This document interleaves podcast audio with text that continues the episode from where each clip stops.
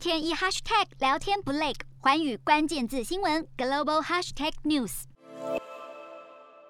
华盛顿邮报检视一百多份华为简报资料，发现部分内容是专门宣传用在警察或政府机构的监视功能，表明中国政府可能是目标客群。华为向来否认外界质疑，宣称只销售一般用途的网络设备，但超过三千页的行销简报披露。华为参与了中国政府至少五种监视行动，包含语音录音分析、监禁中心监控、政治人物的定位追踪、新疆地区的警方监视，以及企业对员工及客户的追踪。这些档案去年已从华为官网撤下，但其中几样监视产品，直到本月都还列在华为的网络目录上。或是在中国政府今年的采购文件或专利申请文件中，对于《华盛顿邮报》的报道，华为否认到底，发布声明表示，对于报道所指的计划毫不知情，强调并未开发或销售针对任何特定人群的系统，并将保护隐私视为首要任务。尽管华为一再否认，